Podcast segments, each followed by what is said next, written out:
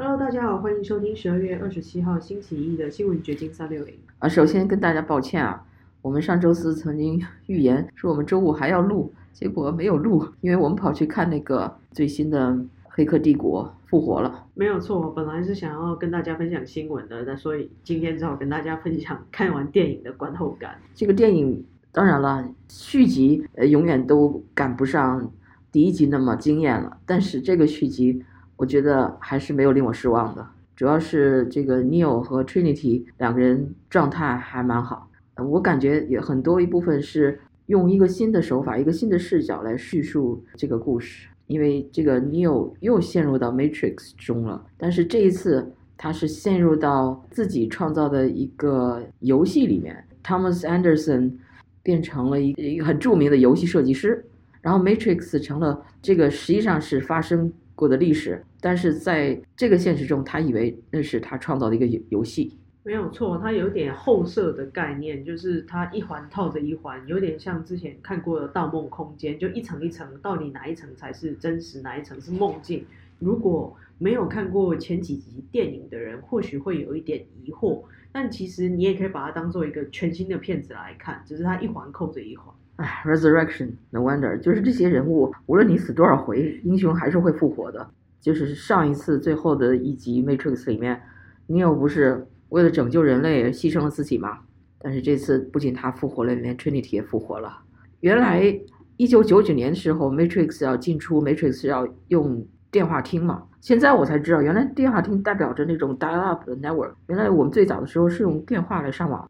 就是拨号上网啊！你啊没有经对你没有经历过那个我时期经历过那个时代，但是我不知道那个电影是这个寓意。哦，对对，我也没有想到它有这一层寓意。那现在就不需要那个电话听进出 Matrix 了，现在就直接就可以了。现在都是虚拟世界了，真的分不清哪个是真实，那个 因为大家的手机网络，反正现在走的线路就是 WiFi，在所有的空间里面。，对。其中有一个情节就是 Neo 在一个 elevator 里面，然后大家都在看自己的手机，然后只有他往上看，就看到下面一群脑袋在看手机，然后 Neo 在往上看。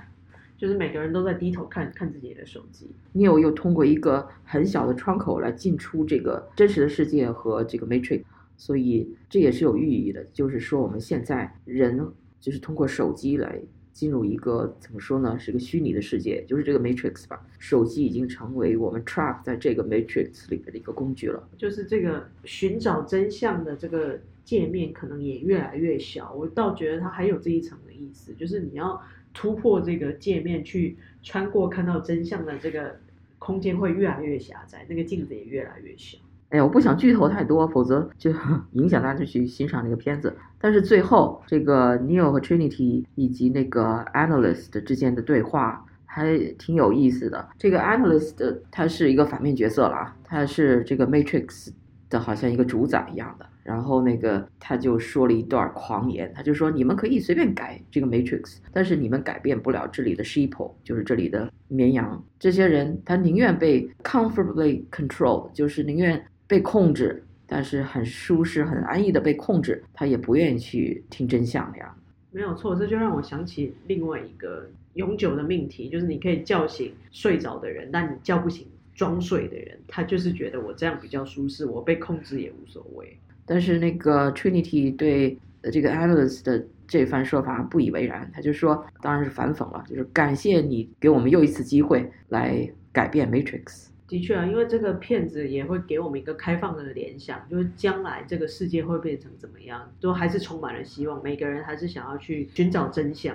对，就是说，如果你人心不改变的话，永远打不破这个 Matrix，哪里都会变成 Matrix。有一点这种味道，我现在都觉得我们每天面对的新闻啊、现实生活啊，就是一个幻象。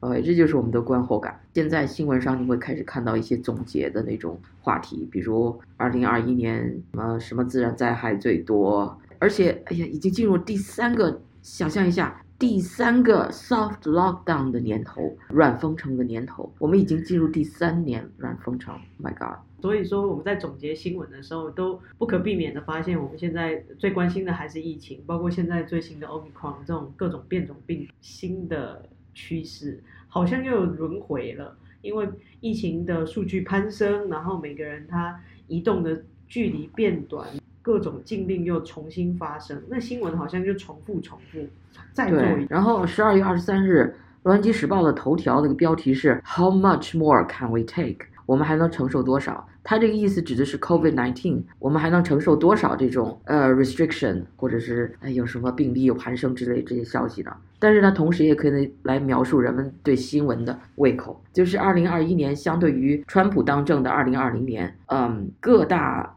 媒体包括那些有线电视，什么福克斯。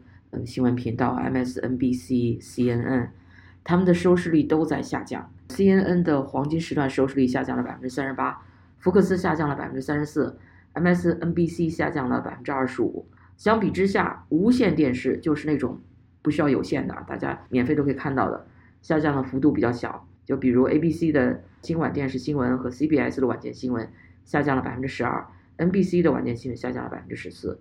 纸媒《纽约时报》和《华盛顿邮报》这些新闻网站的订户，在川普时代出现了爆炸性的增长，但是现在读者花费在阅读他们那些文章的时间并不多。根据统计啊，与2020年11月相比，今年11月《华盛顿邮报》网站的独立访问量下降了百分之四十四，而《纽约时报》下降了百分之三十四。所以不管是纸媒或者是这种电视新闻，都不断的在减少它的受众，就是看报纸的人变少了，看电视新闻的人也变少。原因是为什么？有个新闻媒体分析家叫 Ken Doctor，他说这完全是可以预测的。就是为什么和二零二年的高峰期相比有这样的衰落呢？因为在川普时期，这些新闻网络建立了一个几乎完全是以政治斗争为重点的黄金时段新闻的模式。这样转向就很难了。他说，在某种程度上，你成为了你所建立的受众的囚徒。就是一个机构，它如果僵化了，或者它有一些不能变更的规矩的时候，它就会失去活力。就是你把你的受众都塑造成为就是这种以政治斗争为兴趣的这种读者，当他们这种读者失去了这个兴趣的时候，你的网络也失去了你的呃吸引力。就是为了应对这种改变呢，这些网络也在开始寻求新的机会。CNN 正在准备明年推出一个新的流媒体的服务，而且还把那个福克斯新闻网的 Chris Wallace 给挖来，加入了这个新的项目。然后像 Fox News 啊、Newsmax、OANN 这些保守派媒体呢。也在增加流媒体服务。Fox News 今年最引人关注的节目是 Tucker Carlson 拍摄的一部关于一月六日国会大厦骚乱的纪录片。所以说，这个 anchor 还是很重要，有一个非常受人欢迎的好的主持人，这个明星效应还是不可忽视的。另外，最近这个圣诞节假期前后吧，有很多的 flight cancellation，就是航班被取消。我不知道大家是不是有受到影响？因为本来圣诞假期就是很多人举家去玩或者是团聚的这个日期，尤其在美国。然后最让大家惊讶的是，有一个从西雅图飞到中国上海的班机，在飞了六小时之后，从中又折返了。它不是 cancel，但它就是折返，所以引起了大家的关注。据达美航空它解释是说，因为上海机场突然颁布了一个新的关于疫情的命令，那他们无法配合，所以决定全班返航。那我问了洛杉矶当地的旅行社业者。他们是说，因为根据中国的新规，飞到上海的所有国际航班都需要做所谓的消毒，那这个消毒时间会很长，大概二到三小时。那整个本来的美国机组人员，包括飞机师啊，或者是空姐这些人，他们就必须留在飞机上等待。那这个时间就会变成延长了他们的工作时间。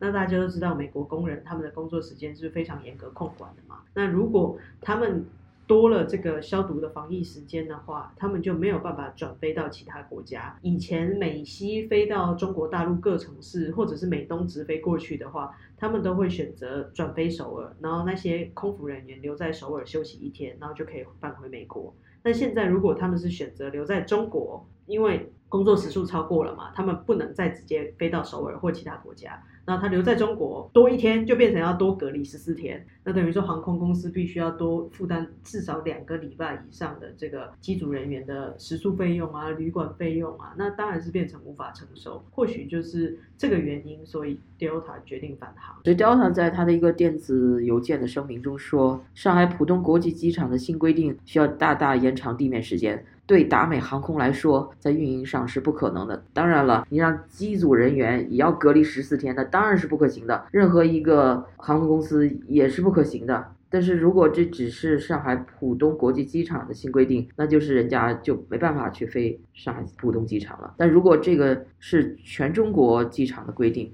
那人家就没办法飞中国了。变成要转飞，就是卡在是那个机组人员的工作时数嘛，等于说我们从美国要飞到中国，必定要留在一个第三，比如说是中转在欧洲或者是亚洲其他国家，那再飞进去中国，那他们就可以飞离开，因为工作时数没有超过，就是等于说要增添好多组机组人员轮班，不能一班飞到，所以以后飞中国是越来越难了。没有错，尤其现在进入中国的这个新年期间，所以。很多人都准备要回家过年，那在海外的人要回中国，至少要隔离四个礼拜，就是普通的隔离十四天，然后你回到自己的省还要再七天，然后七天之后你还要再观察七天，至少四个礼拜，一个月就没了。假设今年中国没有意义了，回去都对，今年中国大部分时间都在隔离中。今年中国新年是二月一号，你真的想要回去跟大家吃个团圆饭，你最晚最晚一月初你就得飞了，因为隔离时间太长了。所以说这次假期的这个。航班取消有两个情况，美国国内的航班是因为那些机组人员染疫新的奥密克戎，但是呢，其中也有，我就管它叫中共因素了。中共政府的这些不切实际的要求，就让那些航班没有办法飞中国的。尤其是有一些必须要回去的人，比如说今年应届毕业的留学生，他在美国签证已经过期了，他不能留在美国，然后他也退了宿舍，也决定要回家了，结果有家归不得。尤其是这个中国要求的双阴检测，就是你的病毒检测要两次，然后都是阴性证明。这个检测机构还必须是由中国大使馆他选定的，那就非常的少，然后又很难通过。据旅游业者的说法，这个会变成一个很大的阻碍，过程也并不透明。就是这些机构到底有没有可信性？因为是中国大使馆选的，他们为什么不能选更权威的机构？或者是说，为什么中国大使馆选择这些，他们都不清？清楚。那在十二月二十号的时候，这些检测机构也缩减。以洛杉矶为例，本来有八家，但现在也剩下五家。中共是所有这一切的麻烦的根源，要我看。但是呢，他又很会甩锅。就比如那个达美呃那个航班从西雅西雅图飞往上海的那个，不得不又转回去的那个，本来是上海浦东机场的这个不近人情的规定嘛。但是旧金山的中领馆就煽动那些华人去抗议达美，没有错，倒打一耙，就是恶人先告状。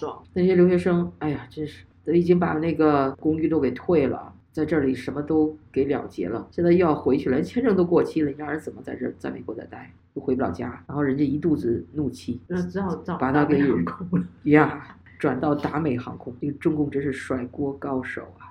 但是现在，我想大家也越来越清楚，尤其疫情这么久，大家也看到中国应对的方式了，就是让美就是甩锅，美美的就是 制造各种困难给大家。所以我想，尤其是海外华人最有感触，想要回家一趟真是难如登天。现在飞回广州，从洛杉矶飞回广州要八万多人民币，简单的说就是大概一万两千多块的美。哦，那真是。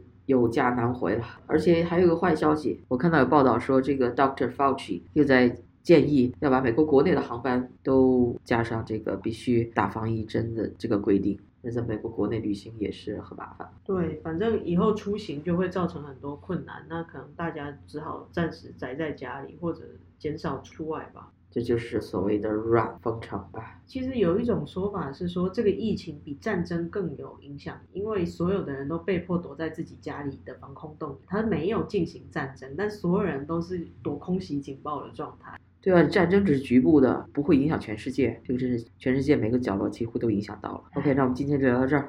好的，拜拜。拜拜。